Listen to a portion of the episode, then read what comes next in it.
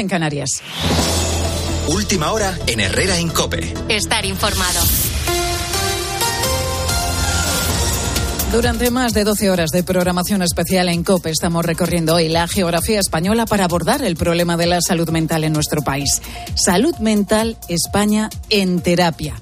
Es el título de esta acción con la que queremos poner el foco en datos como que 4 millones de personas sufren depresión o que el 15% de la población española padece ansiedad o estrés.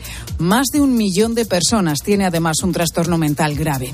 Es el caso de Ana María. Hoy tiene 59 años, pero lleva luchando contra su trastorno bipolar desde los 20.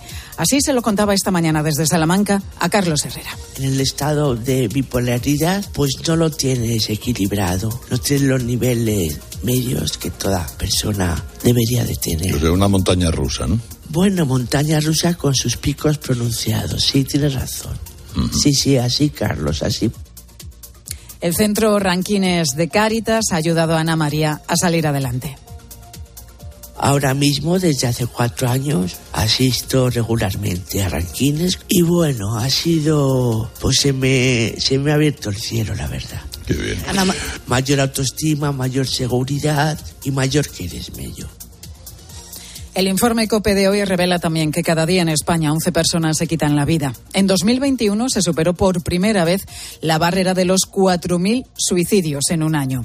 Es además la primera causa de muerte en adolescentes. José Miguel Gaona, psiquiatra forense y colaborador de COPE, insta a buscar siempre la ayuda de los profesionales se sale de una depresión, por ejemplo. No es fácil, porque en ocasiones es verdad que tenemos eh, desbalances químicos que muchas veces hay que equilibrar con la medicación, aunque no podemos reducir tampoco al ser humano a una cuestión química, sino que también tiene otra faceta evidentemente profundamente espiritual. Tenemos que buscar terceras personas. La ayuda profesional además conlleva objetividad. No es bueno jugar a psiquiatra, no es bueno jugar a psicólogo y si tiene tendencia al suicidio, lo ha expresado, lo ha verbalizado, por lejano que sea, aún más todavía.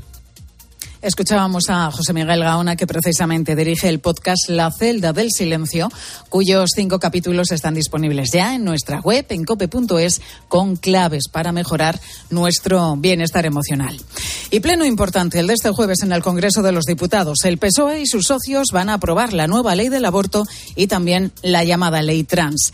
Esta última permitirá el cambio de sexo a un adolescente con 16 años sin necesidad de ningún tipo de consentimiento.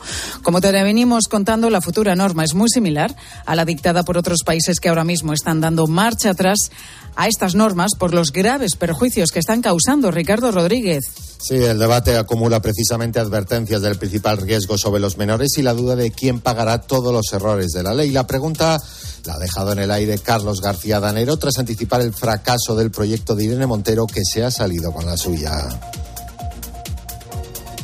a ver quién va a ser responsable cuando esta ley de problemas que no nos pase como la ley del solo sí es sí que dijo el presidente del gobierno, que era una ley fantástica y maravillosa y ahora dice que a él que le registre desde Ciudadanos han hecho hincapié en la controversia de la norma por su tramitación que ha eludido la opinión de expertos. Tanto es así que no llegó a comparecer nadie en las Cortes, ni médicos ni psicólogos, a pesar del cúmulo de solicitudes de la oposición.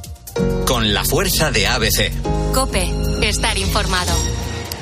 Y el Barça intenta apartar todo lo extradeportivo para centrarse esta tarde en su compromiso con Europa. Bruno Casar. Sí, porque a las 7 menos cuarto los de Xavi arrancan su andadura en las eliminatorias de la Europa League, 16 avos de final eh, que van a disputar ante el Manchester United. Víctor Navarro. El Fútbol Club Barcelona recibe al Manchester United con las bajas del capitán Sergio Busquets y la de Usman Dembélé, ambas cubiertas previsiblemente con Frank y Rafinha, manteniendo la línea de cuatro mediocampistas y una defensa sólida como la que tiene en estos momentos Xavi Hernández. El United ha llegado a Barcelona con siete bajas, Savitzer y Lisandro por sanción y Eriksen, Van de Martial, Anthony y McTominay por lesión. A las dos, comida de directivas, el Manchester United descansando ahora mismo en el Hotel Sofía al lado del Camp Nou en las horas previas al partido. Gracias, Víctor. Como digo, van a intentar dejar todo al margen. Lo último en el eh, caso Negreira pasa por el Departamento de Integridad de la Federación, que tras el informe de la Fiscalía ha requerido al Fútbol Club Barcelona y al CTA información sobre el caso. Informa Isaac Fouto que la Federación va a sacar un comunicado a lo largo de la jornada de hoy. Las nueve va a ser el turno del Sevilla, que recibe al PSV Eindhoven. Ambos encuentros los vamos a vivir en tiempo de juego junto con la Copa del Rey de baloncesto que arranca esta tarde en Badalona, cuartos de final, que para hoy nos dejan a las seis y media el Real Madrid Valencia Basket, a las nueve de la noche Barça Unicaja. Mañana cerraremos esos cuartos con el Tenerife Gran Canaria y el Juventud Vasconia. Y ya tenemos en marcha la segunda etapa de la Vuelta a Andalucía, que para hoy presenta 156 kilómetros entre Diezma y Alcalá la Real, una vuelta que lidera Pogachar con 38 segundos de ventaja sobre Mikel Landa y Carlos Rodríguez. Seguimos en Herrera en Cope. Pues vamos camino de las 12 y 6, las 11 y 6 en Canarias. Sigues escuchando Herrera en Cope. ¿Te imaginas pagar menos por la factura de la luz? Me ha dado por ser hoy amable. Aunque parece una quimera, hay gente que no está dispuesta a sufrir una subida tras otra de su factura y parece que algunos lo han conseguido. Mira, hay una urbanización en Cádiz, por ejemplo, que ha comenzado este mes a producir su propia energía. Lo hacen, como otros muchos, con placas solares. Pilar García Muñiz, buenas tardes. Pensé que me ibas a preguntar si yo tenía placas solares, John. Yo, yo llegué a tener, ahora no tengo. ¿Y tú ahora tienes? Sí, que tú que, no has tenido en tu vida. ¿eh? No, pero ahora ya no, ahora no. ¿Y eso qué te pasó? No, no, porque cambié de casa. Entonces en esta casa no hay, no hay placas solares. O sea, te llevaste los muebles, pero las placas se quedaron ahí. No me dejaban llevarme. bueno. esto de, las placas solares, John, es como tener en el tejado, qué sé yo, una especie de central eléctrica y térmica. ¿eh? Pues mira, una instalación que acaban de finalizar, como decías, en un edificio del centro de Cádiz, que tiene más de medio siglo. ¿Y qué les ha llevado a sus vecinos a pasarse a la energía solar? Bueno, pues directamente la pasta el dinero, así de sencillo. Y es que entre un 40 y un 60% se pueden ahorrar en esta comunidad en la factura de la luz anual es como mínimo porque la luz no deja de subir, claro. Por ejemplo, este jueves se encarece hasta rozar los 144 euros el megavatio hora. Y hay que recordar que estos últimos meses la hemos llegado a pagar a 700 euros, que se dice pronto. Pues sí, es que menuda racha hemos tenido, ¿eh? porque además de los vaivenes en el precio de la luz, pues súmale la guerra entre Rusia y Ucrania, a punto ya de cumplir un año, también está impulsando la energía solar. Y luego ayudan y mucho las diferentes subvenciones públicas que están dando las diferentes administraciones y que llevan a hogares y a empresas a pasarse a este autoconsumo fotovoltaico, que así se llama. Por todas estas razones, los vecinos de Cádiz lo tenían pues muy claro. Y eso que son una comunidad en la que ponerse de acuerdo suele ser bastante complicado, según nos dicen. Eh, Esther Estudillo es la presidenta de esta comunidad de la avenida La Cabe, número 3. Esther, ¿cuántas placas habéis instalado y cómo va la cosa? Hola, ¿qué hay? Buenas tardes, ante todo.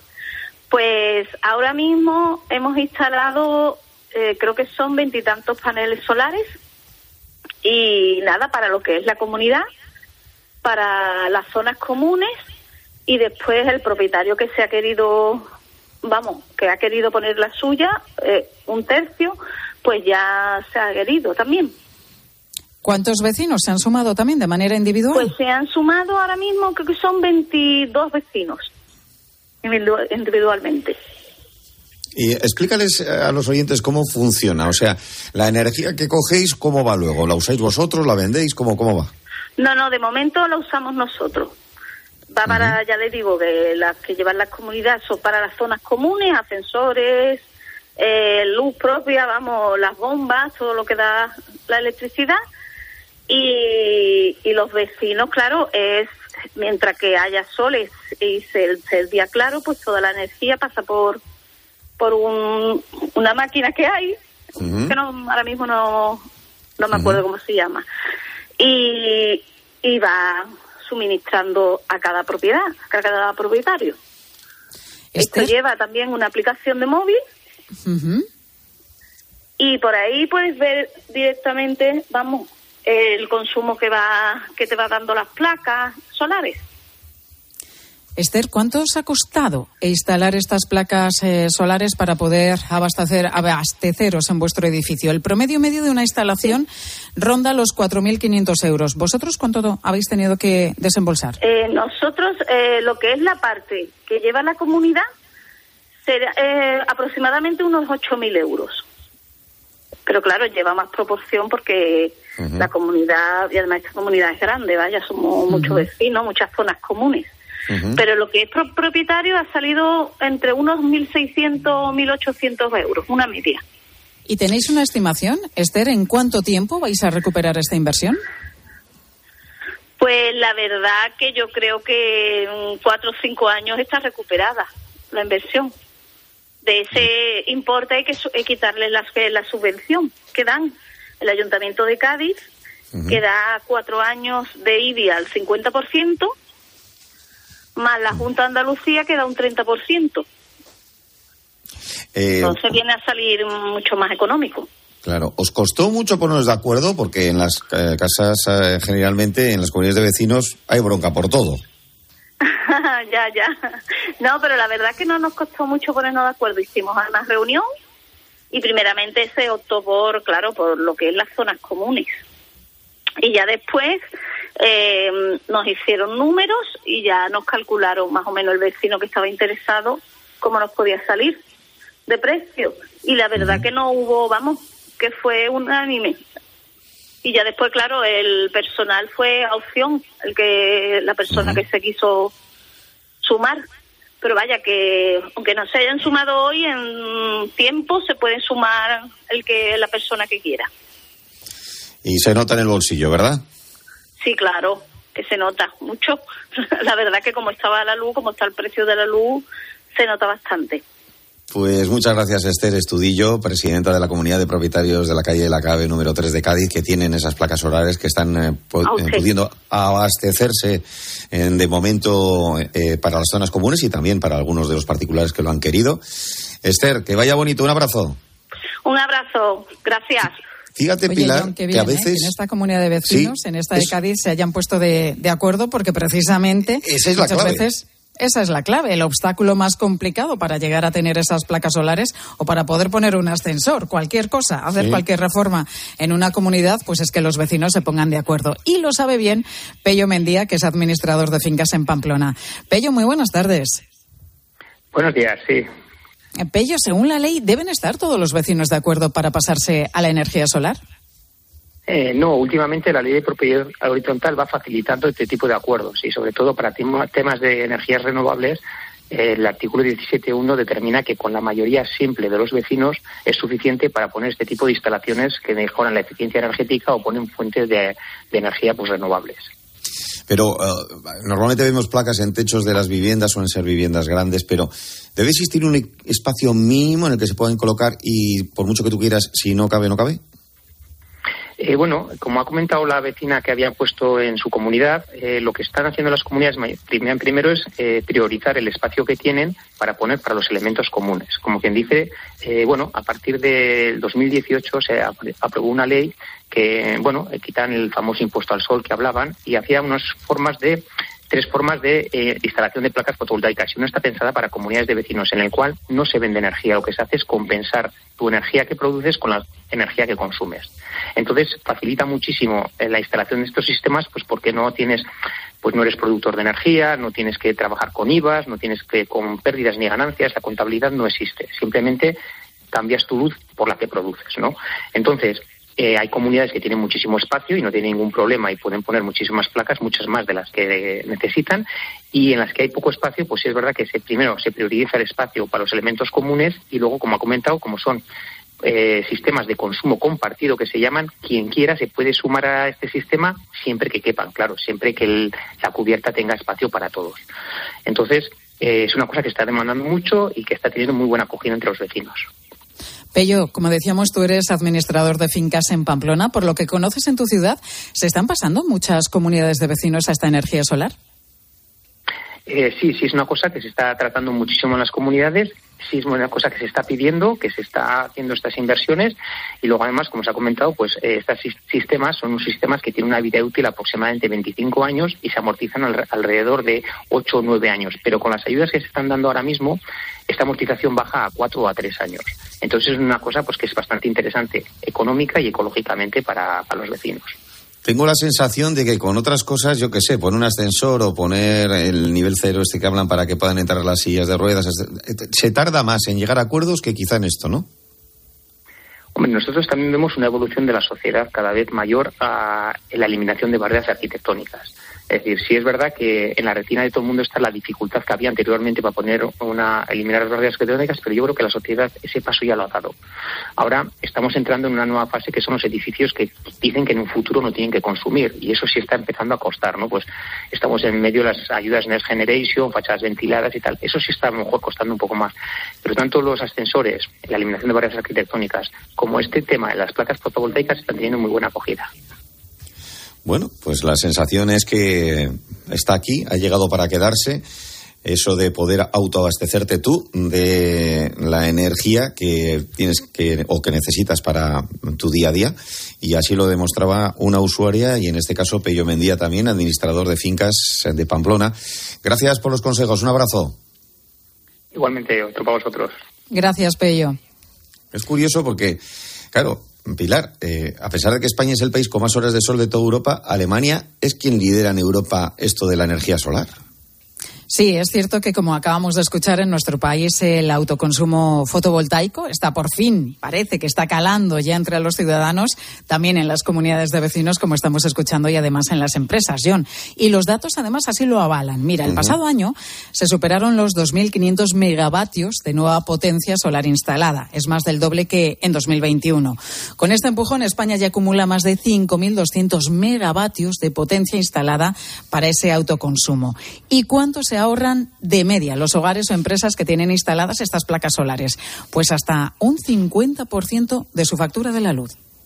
El ahorro de una industria, de una persona, depende de en qué parte del territorio esté instalada su casa o esa industria y de las características de su consumo. Pero puede llegar a ser un tercio, entre un 30 y un 50% de su factura eléctrica parafraseando el anuncio de cierta famosa tienda de muebles, si, si, quieres convertir tu casa en una república energética independiente, ¿qué necesitas? Bueno, pues unas cuantas placas solares y algo más. La potencia instalada de un hogar normalmente oscila entre los 3 kilovatios o los 5 kilovatios un hogar medio. Para ello, lo que se necesitan serían entre 6 y 12 placas. Pero para ser independiente no es son suficientes las placas, tendría que instalar una batería. Otra cosa muy importante, John, es saber en cuánto tiempo recuperas el dinero que te ha costado instalar placas solares en tu tejado o en el de tu comunidad. Pues mira, según nos han contado desde la patronal fotovoltaica, desde la UNED, sin ayudas públicas, un particular tardaría unos 7, 8 años y una industria, pues la mitad. Pero hay que tener en cuenta que en muchos ayuntamientos ofrecen desgrabaciones fiscales sobre todo esto. ¿Y qué pasa? Pues que reduce hasta los tres o cuatro años, nos lo decía también ahora hace un momento Pello, pues se reduce hasta los tres o cuatro años el periodo de recuperación de la inversión para un hogar. Está claro que muchos van a elegir ese camino y en sus techos habrá placas solares para poder sobrellevar el día a día de estos locos tiempos de gasto energético.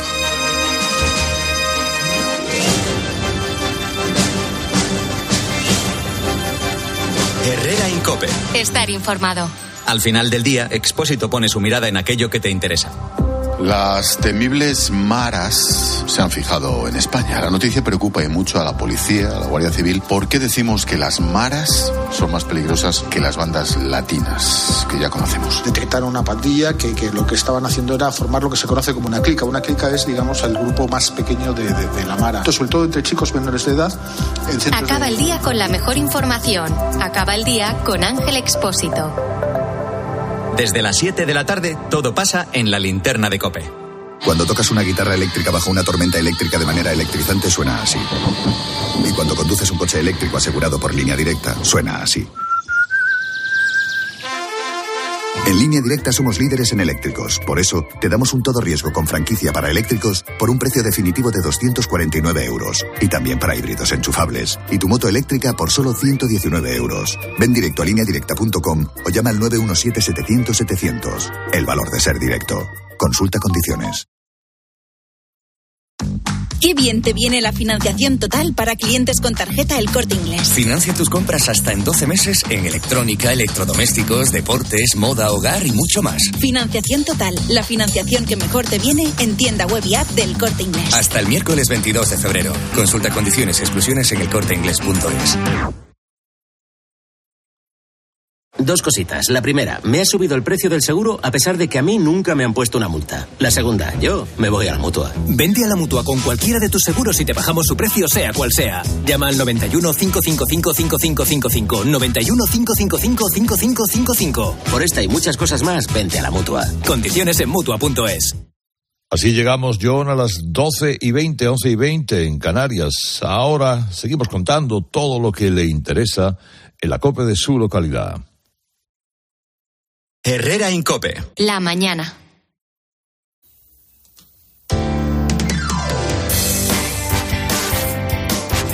Cope Madrid. Estar informado.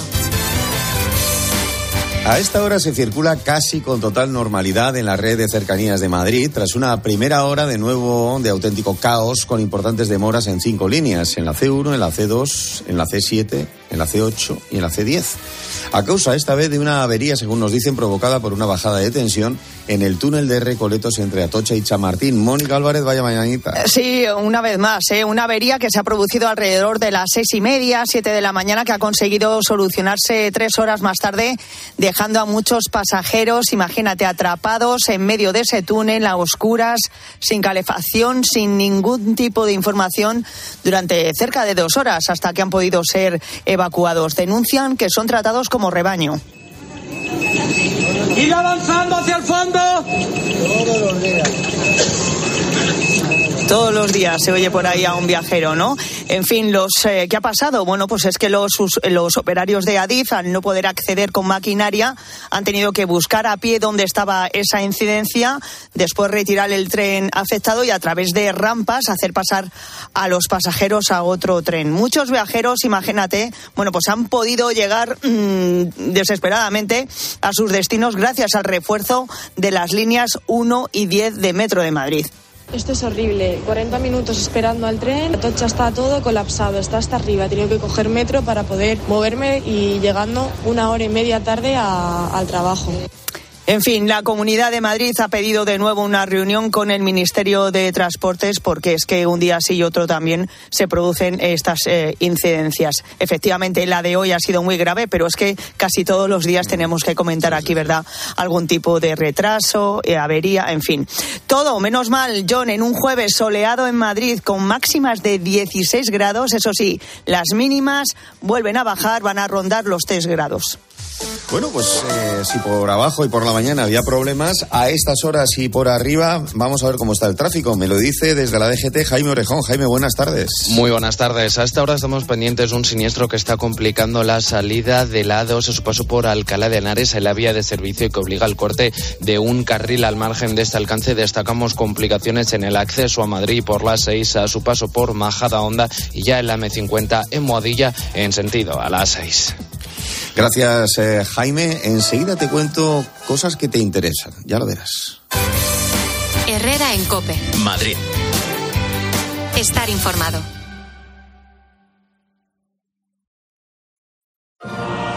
El 4 de marzo no te pierdas al Orfeón Donostiarra en el Auditorio Nacional.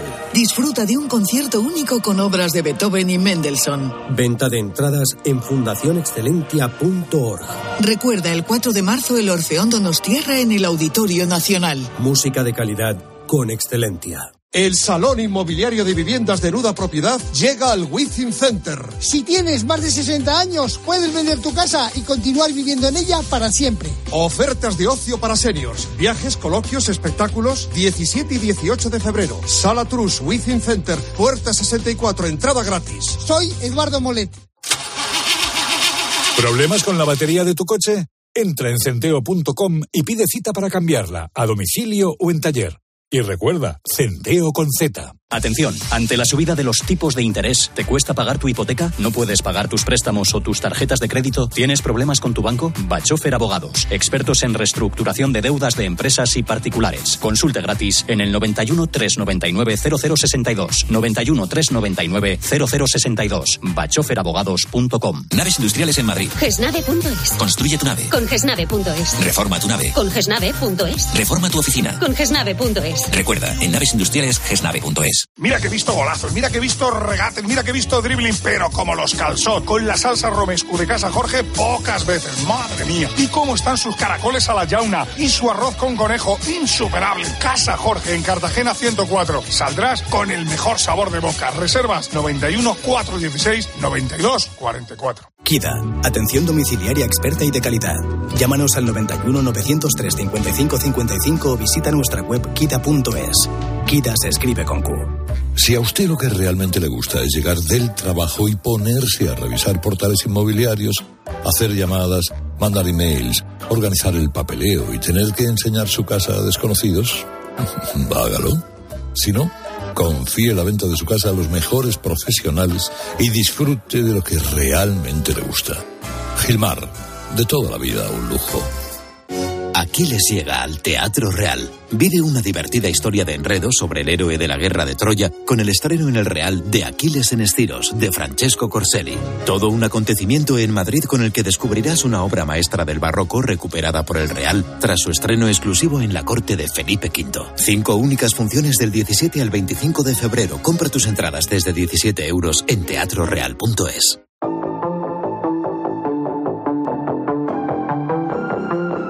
Herrera en Cope. Madrid. Estar informado.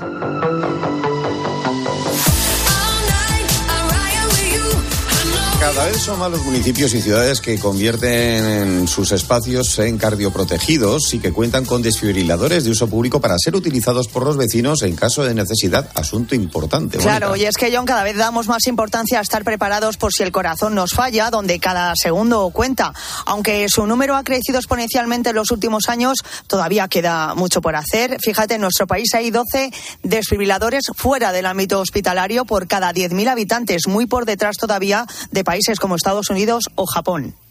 Fíjate, Adolfo, que es promotor del proyecto Protege tu Vida, siempre nos suele decir, ahora que está escuchando yo lo de las placas fotovoltaicas y todas estas cosas, pues fíjate, un desfibrilador en la comunidad no es eh, asunto baladí, incluso en casa, ¿verdad, Adolfo? Efectivamente, si, si estamos pendientes de lo que son las estadísticas, 8 de cada 10 infartos acaban en muerte, ocurren en nuestra casa, ¿no? Nuestra casa o bien tener nuestra comunidad de vecinos para que podamos acceder rápidamente. Hay personas que están mucho tiempo en casa porque ya están jubiladas y las que no están tanto tiempo en casa porque, porque trabajamos, pues bueno, también tenerlo en el trabajo. De esa manera ya cubriríamos prácticamente el ámbito global del día. O sea, nuestra casa y nuestro trabajo serían lugares esenciales para tener un desfibrilador.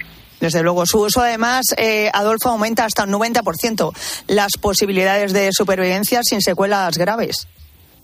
Sí, es que es, es, es, es diferenciar si quieres morir o vivir.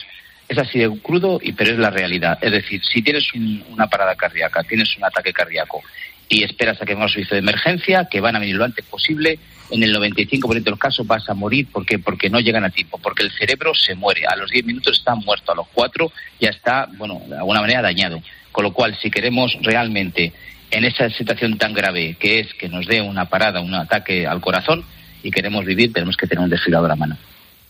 Que además eh, siempre decimos lo mismo, eh, no tiene coste en mantenimiento porque cada cuatro años lo revisáis y, y la batería y estas cosas, no tiene que hacerse nada más. Y encima es pequeñito, es muy fácil de tener guardado en cualquier lugar o incluso llevarlo encima.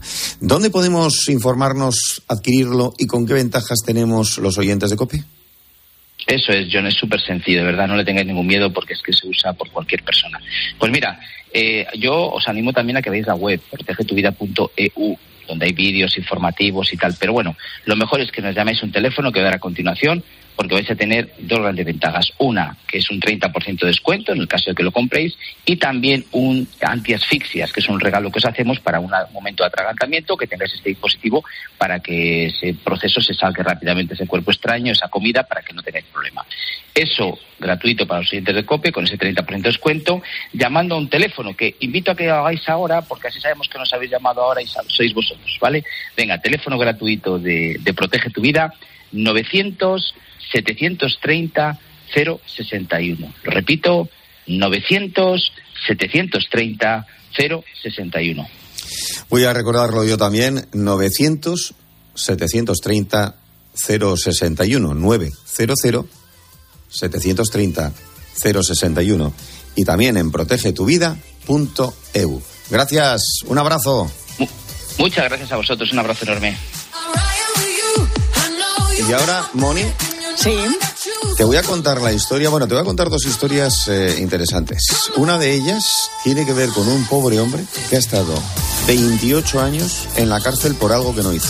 Madre mía, 28 años. Uf. Imagínate, y ha costado Dios y ayuda y que aparecieran los culpables para que le suelten. Sus lágrimas, aunque no se oyen, se intuyen en la radio y las vamos a escuchar ahora. Todo eso aquí, en Herrera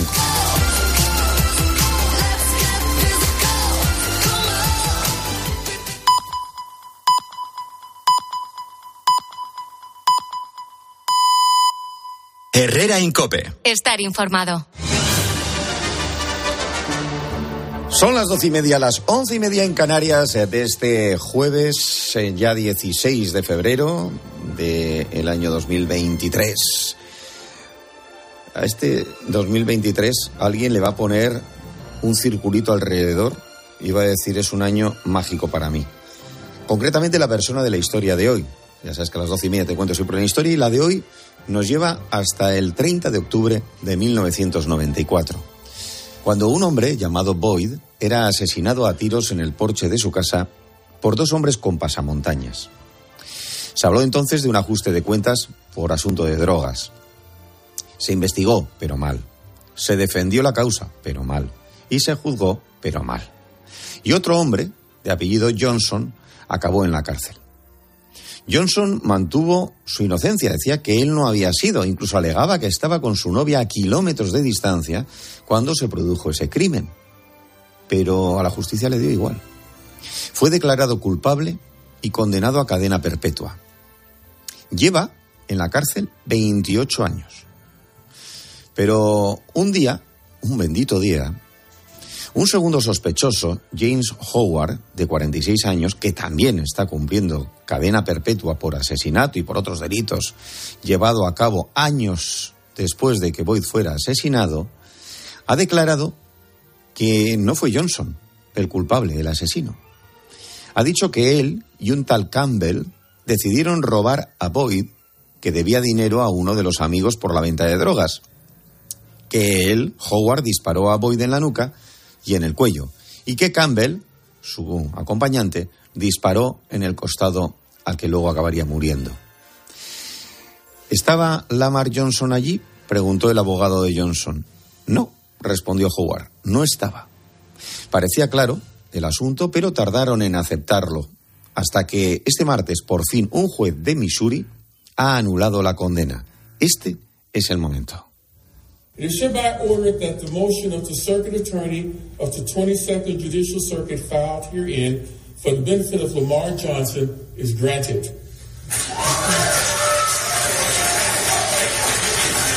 En ese momento rompe a llorar, como no podía ser de otra manera, Johnson. Imagínate, 28 años de tu vida encerrado por algo que no has hecho. Hoy los tribunales reparan un error anulando la sentencia del señor Lamar Johnson después de su condena injusta en 1995. Eran palabras de la fiscal Gardner. Pero claro, reparar. ¿Cómo se devuelven 28 años de tu vida, casi tres décadas?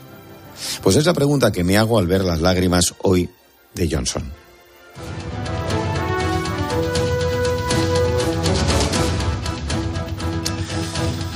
Fueron pocos, muy pocos los ciudadanos rusos y ucranianos que se fueron a la calma, perdón, se fueron a la cama aquella terrible noche, crítica noche, del 23 al 24 de febrero de hace justo, dentro de unos días va a ser un año. En cuestión de horas, todos estaban mirando al cielo.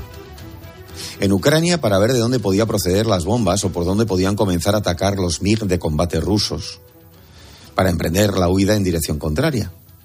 Y en Rusia para confirmar que su país había mutado en un asfixiante y represivo estado estalinista y por consiguiente que salir de Rusia como mucho podía salir con opuesto.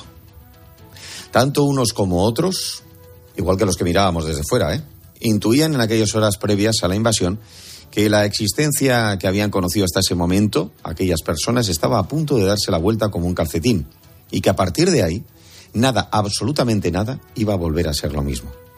Putin cambió el curso de la historia aquella noche y el destino tanto de sus ciudadanos como de los ciudadanos del resto del planeta, especialmente los ucranianos.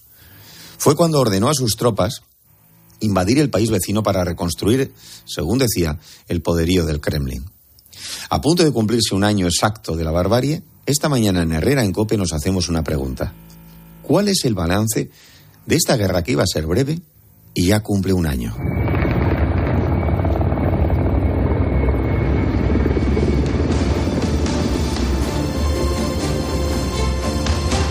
La primera bomba caía sobre la capital ucraniana a las 4 y 20 de la madrugada.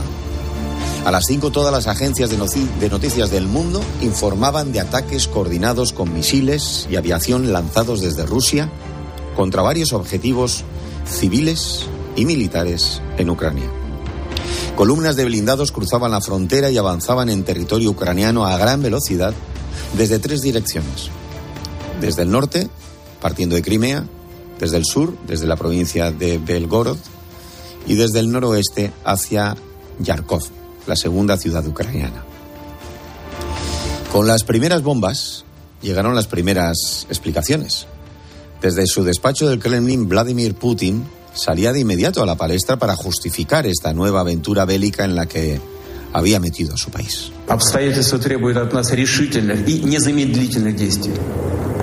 Народные республики Донбасса обратились к России с просьбой о помощи.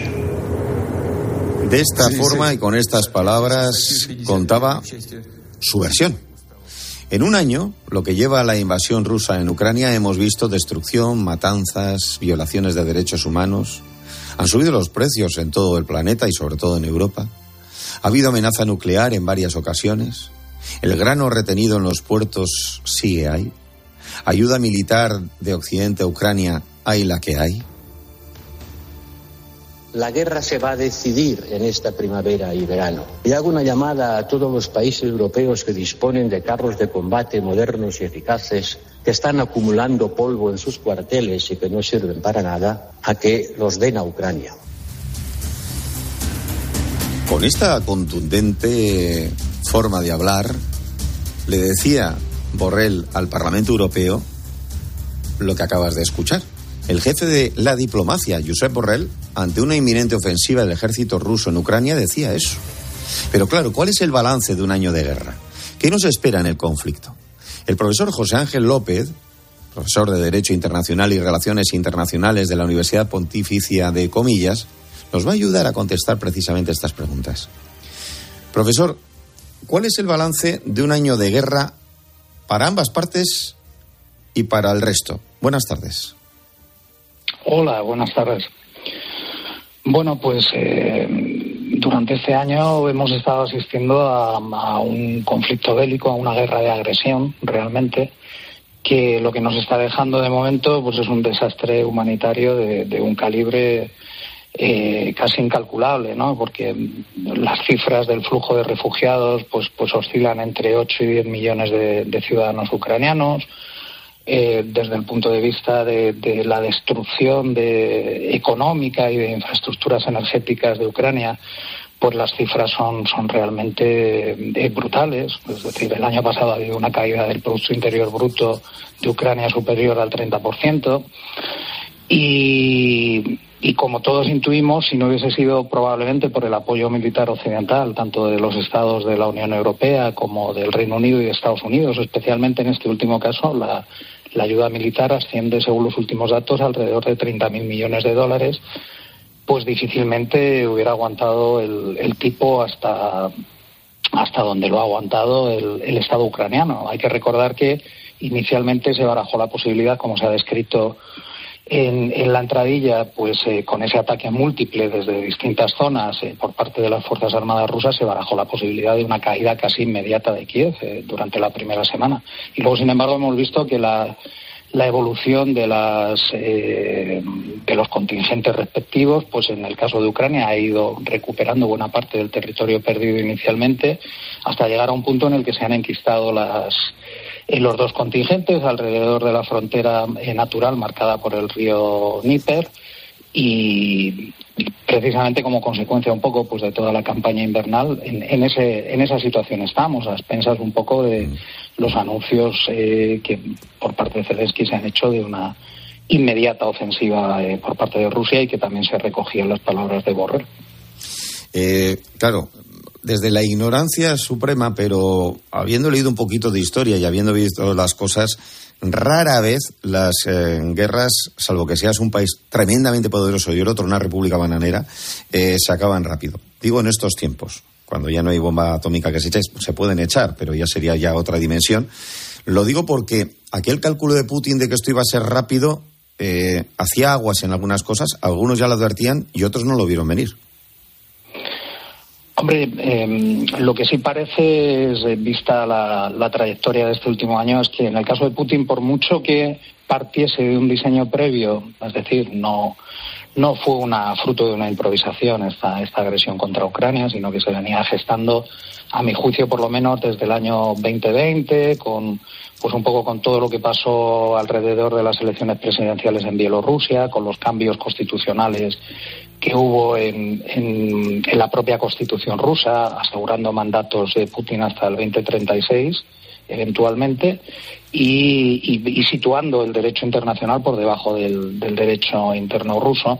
Eh, no obstante, insisto, yo creo que, ha cometido algunos errores de cálculo. En, primer lugar, probablemente la capacidad de resistencia de, de la propia Ucrania. Eh, en buena medida también por la reacción eh, mancomunada y coordinada de una parte de la comunidad internacional que le ha ofrecido una serie de ayudas y de apoyos económicos y militares y además ha estado lanzando paquetes de sanciones, el décimo acaba de, lanzarse por parte de, la Unión Europea hacia Rusia, que van a erosionar a medio y largo plazo pues, pues la economía de este país. Luego también eh, desde el punto de vista de la seguridad, uno de los argumentos que, tenía esta agresión era precisamente la expansión de la OTAN y la no incorporación deseada por parte de Rusia eh, en el caso de Ucrania, ¿no? Y resulta que, bueno, que los efectos conseguidos han sido los contrarios, y es que dos estados eh, históricamente neutrales como Suecia y Finlandia, pues finalmente se van, se van a adherir. Y luego, en último término, pues cómo ha consolidado el sentimiento identitario ucraniano eh, por encima de ese intento de absorción y dilución que, quería realizar Rusia, pues eliminando de un plumazo eh, las, específicas identidades culturales e históricas del mm. pueblo ucraniano. Claro, escuchando a Josep Borrell decir que los tanques, en vez de acumular polvo, lo que tienen que hacer es ayudar a Ucrania, cedérselos a ellos, ¿hasta dónde vamos a llegar?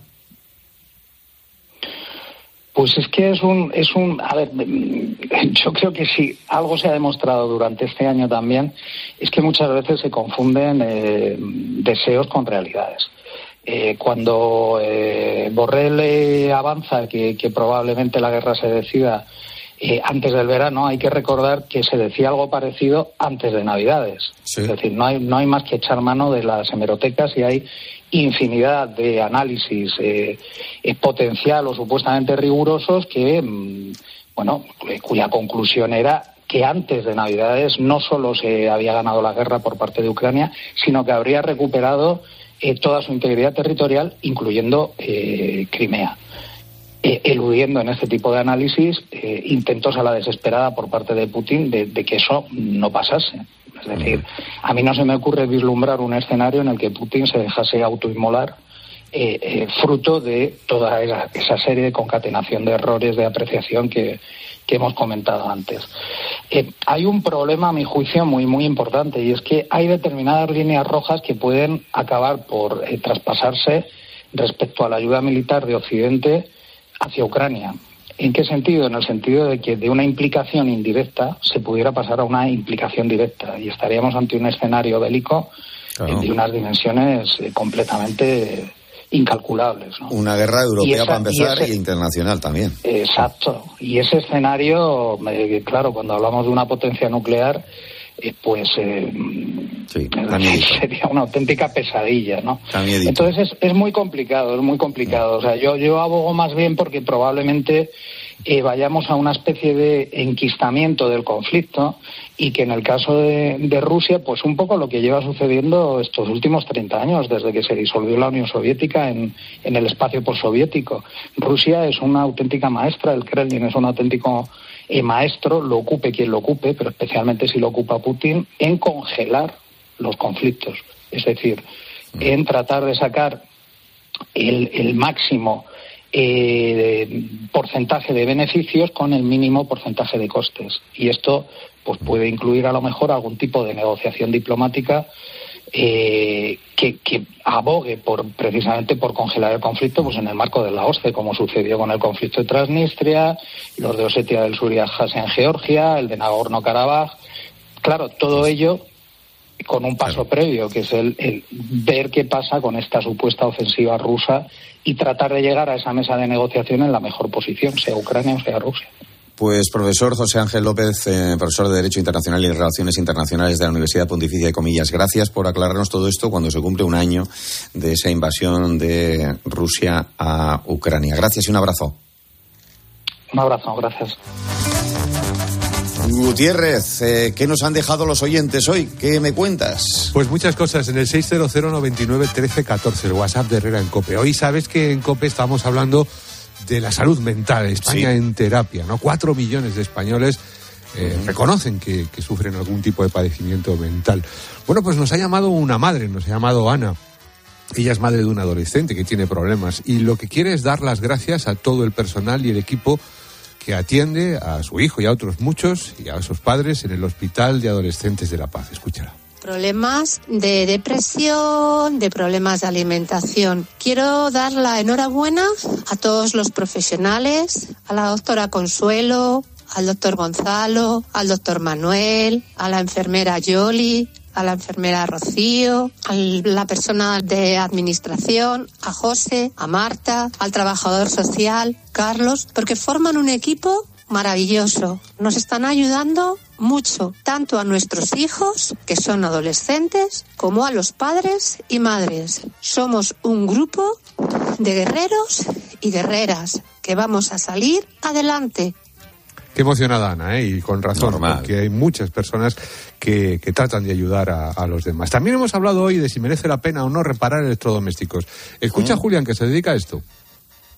Yo me dedico a eso, a reparar equipos electrónicos, cámaras de fotografía, televisiones y demás. Y en parte tenéis razón, pero ¿sabéis por qué es? Porque ella no interesa, porque las marcas no quieren que se repare. Es muy frustrante que una pieza que nos deberían cobrar un repuesto a lo mejor 3 euros te cobren 30 y tú tengas que tirar tu precio de mano de obra por los suelos para poder reparar algo. Porque a las marcas no les interesa que un aparato dure bueno, esto es lo que nos decía Julián en su ¿eh? mensaje en el hombre, ya te digo. Mm. Y es un asunto que yo creo que deberíamos ocuparnos algún día de él. Sí, sí, sí. 600 99 13 14, el WhatsApp de Renan Hoy estamos hablando también de algo que hay que hablar, de la salud mental en España, un problema estigmatizado muchas veces, pero que cada vez afecta a más gente y hay que hablar claro de ello. Pilar García Muñiz. Pues sí, hay que hablar más claro de ello, como dices John, porque es un problema que nos puede afectar pues a cualquiera de nosotros en algún momento de, nuestra vida. Mira, te voy a dar un par de datos. Cuatro millones de personas sufren depresión y el 15% de la población tiene ansiedad o estrés en nuestro país. Bueno, hoy en COPE estamos escuchando muchísimos testimonios. Uno de ellos es el de Marta Tena.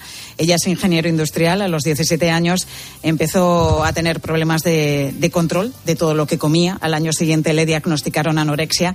Llegó a pesar, para que te hagas una idea, 42 kilos. Pero después de seis años luchando contra la anorexia, que sí, es un trastorno mental, pues ha logrado recuperarse y lo más importante, está ayudando a muchísimas personas. Enseguida te hablo de ella, Ahora mismo, antes, tu cope más cercano. Herrera en cope. Estar informado. Classics. Un espacio para el gran cine. Es un programa de cultura tal y como yo lo entiendo, abierta, popular, pop. Classics con José Luis García. Esta semana, Planeta Prohibido, un clásico de la ciencia ficción. El viernes a las 10 de la noche, en 13. Celebramos el gran final del 30 aniversario de Disneyland París hasta el 30 de septiembre. Prepárate para perder totalmente la cabeza como Donald. O convertirte en un superhéroe como Iron Man. Vive increíbles emociones en el gran final del 30 aniversario de Disneyland París con la vuelta de Disney Dreams y el nuevo espectáculo de los Vengadores. No te lo pierdas. Reserva en Semana Mágica con viajes el corte inglés con el mejor precio garantizado y cancelación gratuita hasta siete días antes. Consulta condiciones. Ven a Disneyland París con viajes el corte inglés. ¿Y tú que vives solo? ¿Qué necesitas para tu seguridad? Yo no paro por casa y aunque vivo en un piso se queda vacío y me preocupa que puedan entrar cuando no estoy. Pues en Securitas Direct tienen una alarma para ti, porque cuenta con protección reforzada en el punto más vulnerable, la puerta principal. Y si pasa algo, responden en 20 segundos y avisan a la policía o envían un vigilante. Y es que tú sabes lo que necesitas y ellos saben cómo protegerte. Llama ahora al 900-666-777 o entra en securitasdirect.es y descubre la mejor alarma para ti. Solo los más rápidos podrán conseguir ofertas increíbles por un tiempo limitado, como hasta un 25% en todos los televisores de marcas como Samsung, LG, Sony, Hisense. Así son las ofertas límite, solo hasta el 19 de febrero en el Corte Inglés. Tus compras en tienda web y app. Así llegamos, John, a la una menos diez, doce menos diez en Canarias. Aún quedan cosas que contarle. Si la contamos en su cope más próxima y a la una ya lo sabe, Mediodía Cope. Herrera Incope. La mañana.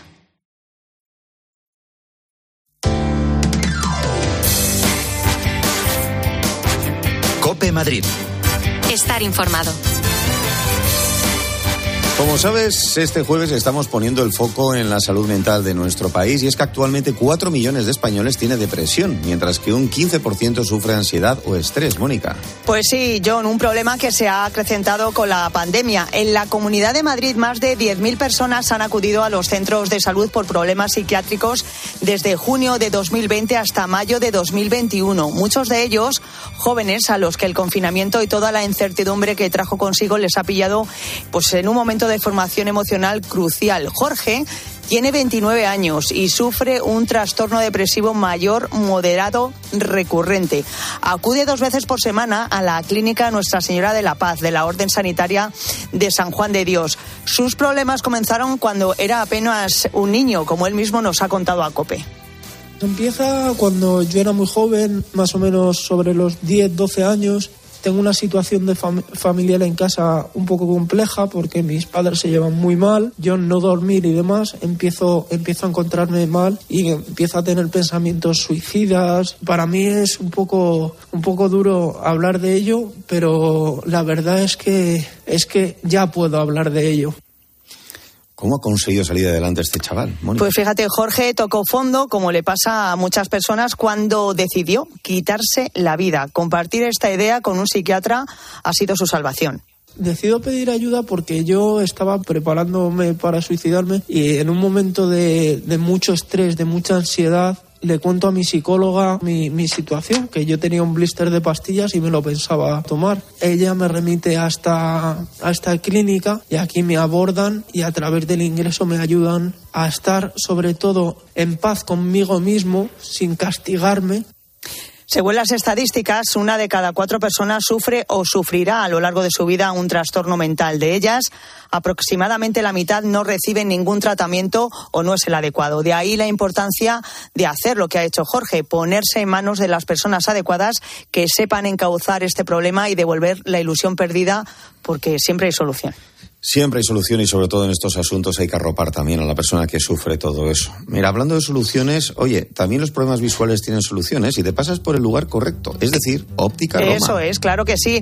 Eh, mira, te voy a dar un consejo, un consejo de nuestra óptica de Madrid, de óptica Roma. Si estás aburrido de que se te empañen las gafas, nos pasa eso muchas veces, Hombre, ¿eh? Y quieres hacer deporte y no renunciar a ver bien de lejos y de cerca. Bueno, pues ahora en óptica Roma tienen la solución para ti. Lentes de contacto de todos los tipos, de un solo uso o desechables de mes, para lejos o progresivas, lo que mejor se adapte a ti.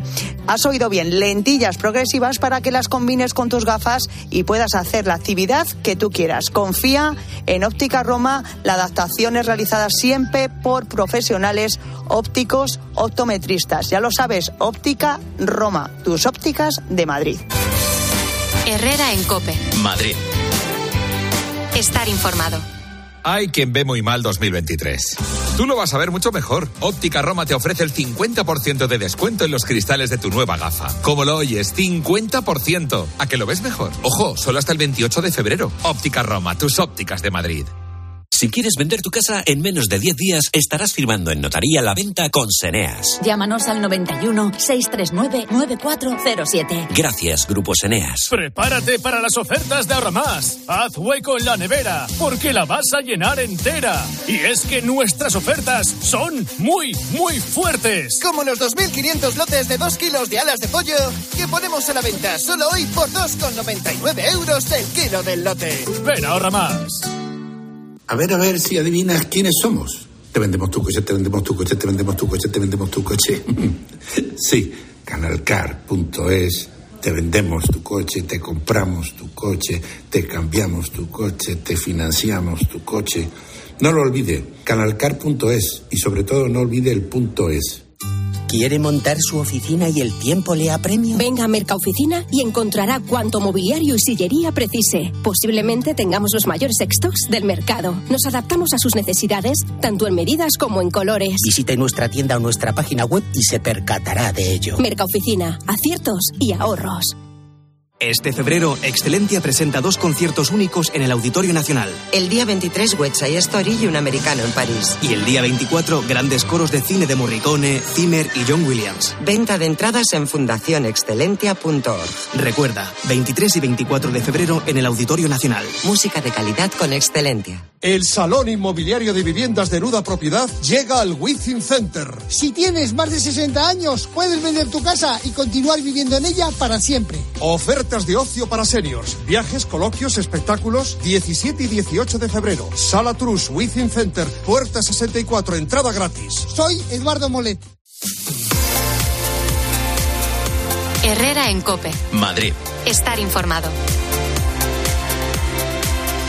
Con la situación económica actual, muchas familias y también muchos empresarios están viviendo situaciones muy complicadas que no saben cómo afrontar. Impagos, deudas, despidos, desahucios. Sí, son palabras que desgraciadamente cada vez utilizamos más y por eso es bueno acudir a profesionales que nos ayuden a salir de estas situaciones, como es el caso del grupo Seneas, una asesoría que se dedica a dar soluciones de financiación a empresas, pymes y también a particulares. María Pérez es responsable del departamento jurídico del grupo Seneas. ¿Podríais explicarnos si nos subastan un inmueble y la subasta queda desierta, qué significa? Eh, buenos días. Pues mira, subasta desierta significa que nadie ha pujado en la misma y el banco, que generalmente es el acreedor, se adjudica el bien. En este caso concurre el doble problema de abonar la deuda restante y el desahucio. Oye, ¿y qué ocurre con la deuda restante? Pues mira, eh, Mónica, en lo que respecta a la deuda restante, esta es la que no ha quedado cubierta por el precio de la adjudicación en la subasta, más los intereses y las costas judiciales, irá creciendo en la medida en que también genera nuevos intereses y el acreedor solicitará el embargo de nóminas, ingresos, propiedades.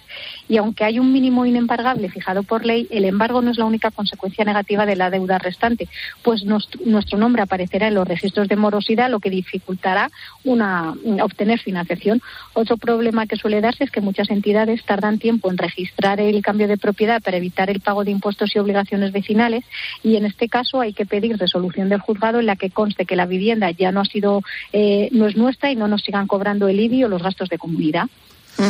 Claro, ¿y qué ocurre con el desahucio? Pues mira, a la persona desahuciada se le tiene que notificar la misma el día y la hora del desahucio con un mínimo de un mes de antelación. Ajá, ¿y qué podéis hacer en Grupos Eneas si nos vemos ante una subasta, María? Pues asesoramos a los clientes en caso de que haya que establecer una estrategia ante la subasta de la que es objeto el inmueble. Negociamos con los acreedores con el fin de conseguir equitas y reducir de esta forma las deudas. Gestionamos préstamos a los deudores, esto es a los propietarios del inmueble a subastar, para que cancelen la subasta y puedan estar tranquilos. Bien hasta la venta posterior de su propiedad o bien quedándose como prestatarios del nuevo préstamo que les hemos tramitado.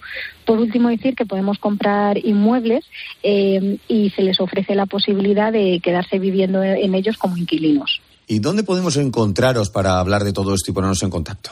Pues toda la información relativa a nuestro grupo se encuentra en nuestra web www.seneas.com o llamando al 91 639 0347. Pues eh, muchas gracias eh, por eh, haber compartido con nosotros algo que preocupa a muchísima gente en estos tiempos. María Pérez, responsable del Departamento Jurídico del Grupo Seneas. Un abrazo un abrazo, muchas gracias. ya sabes que hoy seguimos a mediodía cope con Pilar García Muñiz dentro de un instante hablando de algo tan importante, Mónica, como la salud mental, de la que a veces se evita hablar cuando resulta que afecta a muchísima gente. Claro, y cada vez más, ¿no? Como comentábamos antes, eh, se ha acrecentado, ¿no? Con, con, la pandemia, pero yo creo que ya empezamos a, a todos a, a, visibilizarla un poquito más, ¿no? Y que ya no tenemos miedo, ni, bueno, pues cada uno dice, oye, pues sí, mira, tengo este problema, he acudido a un psicólogo, a un psiquiatra y estoy tan ricamente, igual que acudimos a un dentista o a un, o no sé, ¿no? A otro tipo de, de médico. Sí, lo que pasa es que durante muchos años, pues daba la sensación de que podías decir que tenías un problema de estómago, que te iban a operar, que tenías un problema en los huesos, pero parecía que a decir que tenías algo dentro, en tu cabeza, que no te dejaba vivir, era poco menos que decir que eras una persona. Era tabú, claro. Sí, con poco apta para estar en este Efectivamente. mundo. Todo lo contrario, es algo normal en este mundo. Pues lo dicho, ahora Pilar García Muñiz, y ya lo sabes, mañana a las 6 de la mañana, Carlos Herrera, servidor de ustedes, dará los buenos días aquí, en COPE.